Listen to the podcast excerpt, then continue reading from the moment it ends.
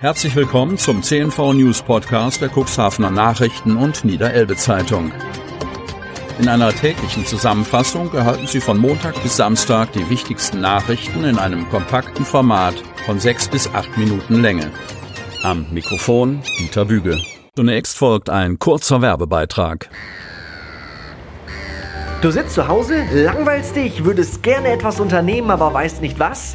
Hier die Lösung. Mehr erleben. Das Gutscheinbuch mit vielen Erlebnis- und Freizeitgutscheinen direkt aus dem Kuxland. Mehr Infos erhältst du unter www.mehr-erleben-kuxland.de. Also, worauf wartest du? Einfach mehr erleben. 22. Februar 2022 bei der Inzidenz tut sich aktuell nicht viel. Kreis Cuxhaven. Nur wenig Bewegung gibt es aktuell bei der 7-Tage-Inzidenz für den Kreis Cuxhaven. Auch nach dem Wochenende übersteigt der Wert für die Corona-Neuinfektion pro 100.000 Einwohner binnen einer Woche noch die Tausender-Marke. Am Montag lag die Cuxland-Infektionsquote bei 1058,7, nachdem sich der Wert von 1094,9 am Sonnabend und Sonntag nicht verändert hatte.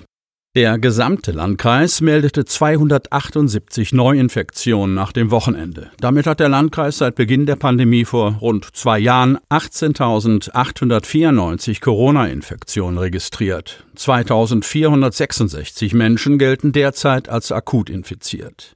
Nach Angaben der Kreisverwaltung seien bislang 199 Personen im Zusammenhang mit einer Infektion verstorben. Momentan liegen drei Corona-Infizierte aus dem Kreis Cuxhaven auf der Intensivstation. Davon muss eine Person beatmet werden. Frau beendet telefonischen Betrugsversuch mit dreistem Anrufer sofort. Kreis Cuxhaven. Eine 52-Jährige hat einen Betrugsversuch beim Polizeikommissariat Schiffdorf gemeldet. Sie soll zuvor von einem angeblichen Gerichtsvollzieher angerufen worden sein. Die Frau zeigte die Tat am Montagmorgen an. Der Betrüger, der vorgab, Gerichtsvollzieher zu sein, habe erklärt, noch am gleichen Tag einen Betrag von 1000 Euro fänden zu wollen. Man könne sich gegen einen etwas geringeren Betrag auch außergerichtlich einigen, erzählt die Polizeiinspektion Cuxhaven das Gespräch nach. Nach kurzem Telefonat habe die 52-Jährige das Gespräch beendet und sich bei der Polizei und beim Amtsgericht in Osterholz-Scharmbeck erkundigt, was es mit dem Anruf auf sich hätte. Sie erhielt die Info, dass es ein derartiges Vorgehen eines Gerichtsvollziehers bei offiziellen Amtshandlungen nicht geben würde. Schon gar nicht würde man sich außergerichtlich auf geringere Summen einigen, betont ein Sprecher der Cuxhavener Polizei. Die Frau hat in diesem Fall absolut richtig gehandelt, indem sie das Telefonat beendete und sich bei den offiziellen Stellen erkundigte. Balksee-Hochwasser hat Folgen. Bülkau. Die Pumpen laufen auf Hochtouren, doch auch das kann nicht verhindern, dass Gräben und Kanäle über die Ufer treten. Auch der Wasserstand des Wingster Balksees ist durch die Niederschläge der letzten Tage derart angestiegen, dass das Wasser im Bereich Bülkau-Bovenmoor über die Deiche läuft, so Thorsten Ratzke, Geschäftsführer des Unterhaltungsverbandes Untere Oste. Er hat sich jetzt mit Vertretern der Gemeinde und der Feuerwehren zu einem Krisengespräch getroffen. Obwohl sämtliche 150 Schöpfwerke im Bereich des Unterhaltungsverbandes und deren Pumpen intakt sind, gelingt es nicht, in allen Bereichen des Verbandsgebietes die Wassermassen zu bändigen. Das hat, ausgelöst durch die massiven Regenmengen der vergangenen Tage, mehrere Gründe. Beispiel Balksee. Der wird normalerweise über die Aue und den Neuhaus-Bülkauer Kanal mit der Entwässerung zu Oster auf einen normalen Wasserstand gebracht. Die Pumpenleistungen sind begrenzt, sagt Ratzke. Und je höher der Wasserstand der Oste, desto geringer ist die Leistungsfähigkeit der Schöpfwerke, um das Wasser aus dem Binnenland in den Fluss zu befördern.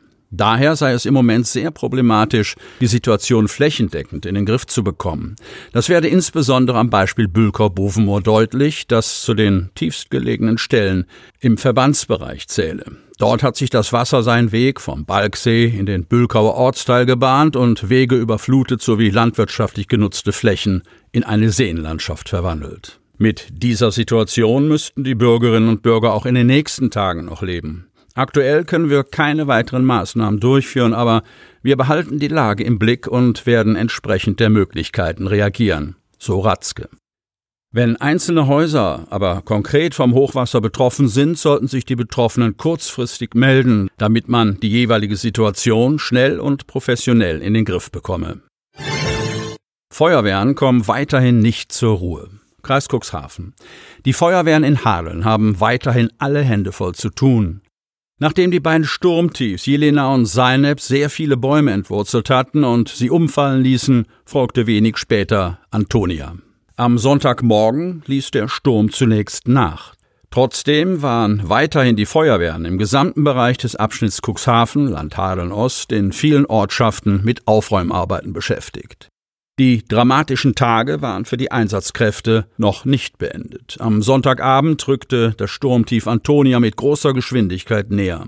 Wieder mussten Wehren ausrücken, um umgestürzte oder nicht mehr standfeste Bäume zu beseitigen. Denn die massiven Regenfälle der vergangenen Tage hatten den Boden aufgeweicht. Auch in Neuenkirchen, Wanner und der Samtgemeinde Hemmoor sowie in der Wingst, die bereits von den vorherigen Sturmtiefs massiv betroffen gewesen war, gab es viel zu tun.